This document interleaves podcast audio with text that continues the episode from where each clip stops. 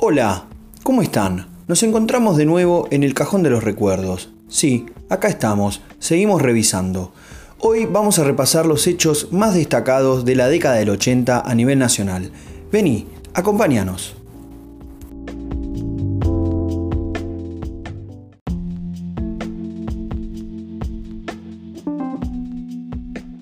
Triunfalismo efímero y una derrota argentina luego de 72 días de guerra. Al inicio, el operativo recibió un amplio respaldo popular. Tras el anuncio del desembarco en Puerto Argentino Stanley, Galtieri salió al balcón de la Casa Rosada ante una plaza de mayo repleta.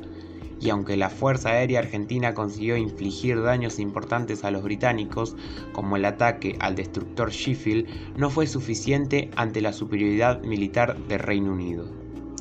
El triunfalismo duró poco, tras 72 días de guerra, el 14 de junio de 1982, el que había sido designado gobernador de las Malvinas por el gobierno militar, Luciano Benjamín Menéndez, firmó la rendición incondicional de las tropas argentinas.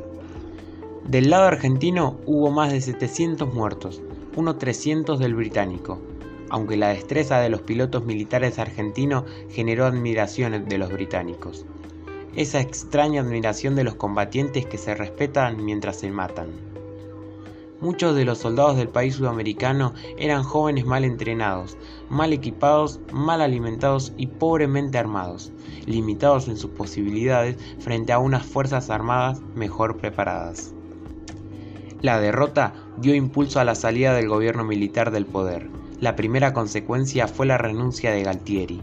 Con el paso de los meses se convocó a elecciones democráticas, que se realizaron en diciembre de 1983, poniendo fin a más de siete años de dictadura.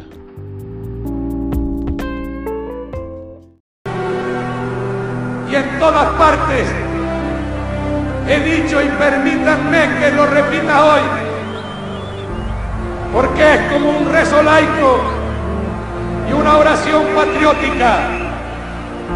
Que si alguien distraído al costado de camino cuando nos ve marchar, nos pregunta cómo juntos, hacia dónde marchan, por qué luchan, tenemos que contestarle con las palabras del preámbulo.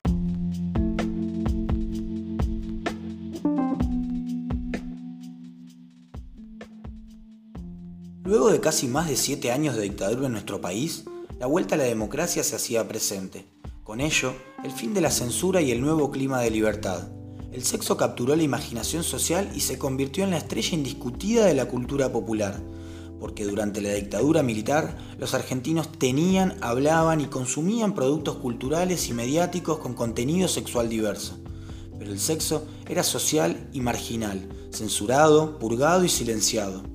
Esto era consecuencia, en muchos casos, de una cultura sexual conservadora que precedía al régimen militar y que éste adoptó y continuó como propio.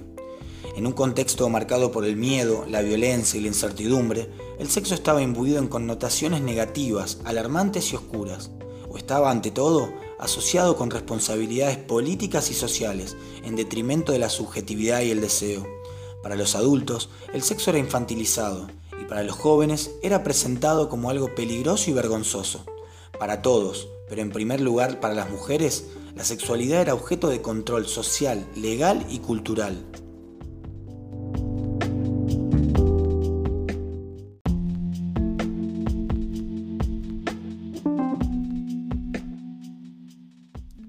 El proceso de transformación iniciado dos décadas antes llegó de manera estridente a su punto culminante en los 80. Fue entonces cuando ocurrió el gran destape. El fin de la censura en el cine, el teatro y los medios de comunicación animaban el comienzo de la transición tras ocho años de dictadura militar. La recuperación de la democracia en Argentina nació cargada de hostigamientos. Uno de ellos fueron los tiempos de un régimen atroz y de una guerra perdida que cobró nueva intensidad a medida que el gobierno de la Unión Cívica Radical, presidido por Raúl Alfonsín, dio sus primeros pasos en medio de condicionamientos muy duros. Entre esos factores, combinación de una economía desquiciada, una tensión social latente y una corrupción generalizada. una nueva iniciativa alentaba muchas de las manifestaciones culturales actuales, especialmente en la ciudad de Buenos Aires, que seguía siendo el centro de gravedad del país.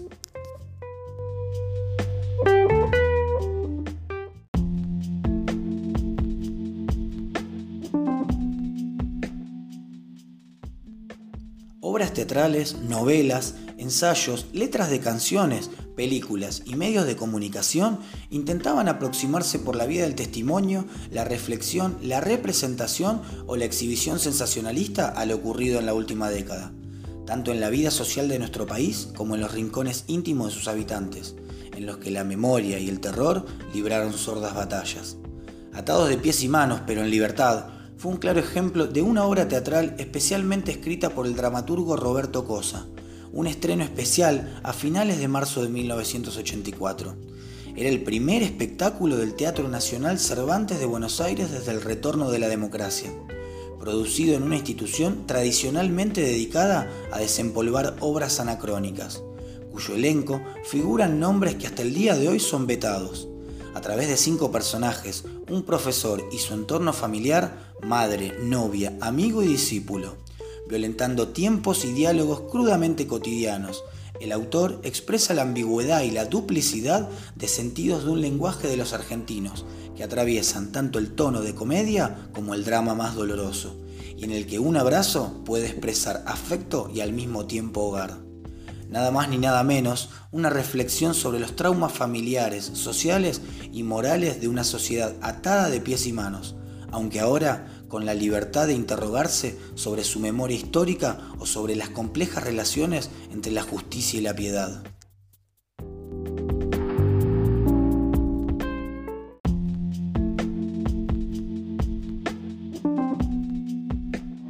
En el Mundial 86, Argentina se medía contra Inglaterra por cuartos de final, un rival que para todos los argentinos era mucho más que un rival. Y así lo vivieron los millones de argentinos en sus casas escuchando a José María Muñoz en Radio Rivadavia o a Víctor Hugo Morales en Radio Argentina. Minuto 6 del segundo tiempo. Gol de Maradona con la mano. Esa mano que sintió el pueblo argentino cuando nos quisieron robar algo que nos pertenece esa mano que fue por todos los héroes caídos en las Malvinas, esa mano que por un momento llenó de alegría los corazones de una nación, esa mano que le devolvía toda la injusticia que tuvo que vivir el pueblo argentino, esa mano que hacía todo un poco más justo. Cuatro minutos después, a los 10 del segundo, se decretaba el 2-0 a favor de los argentinos, con un gol que quedaría para la historia, recordado por todos como el gol del siglo y un relato inolvidable del señor Víctor Hugo Morales. Ahí lo tiene Marabona, lo marcan dos, pisa la pelota Marabona, arranca por la derecha el genio del fútbol mundial y deja el tercero a tocar para Borruchaga siempre Marabona, genio, genio, genio, ta, ta, ta, ta, ta, ta.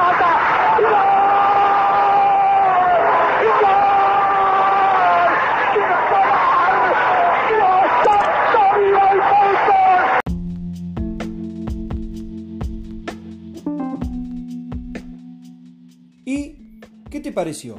Por hoy cerramos el cajón de los recuerdos, pero no te preocupes, nos encontramos la próxima.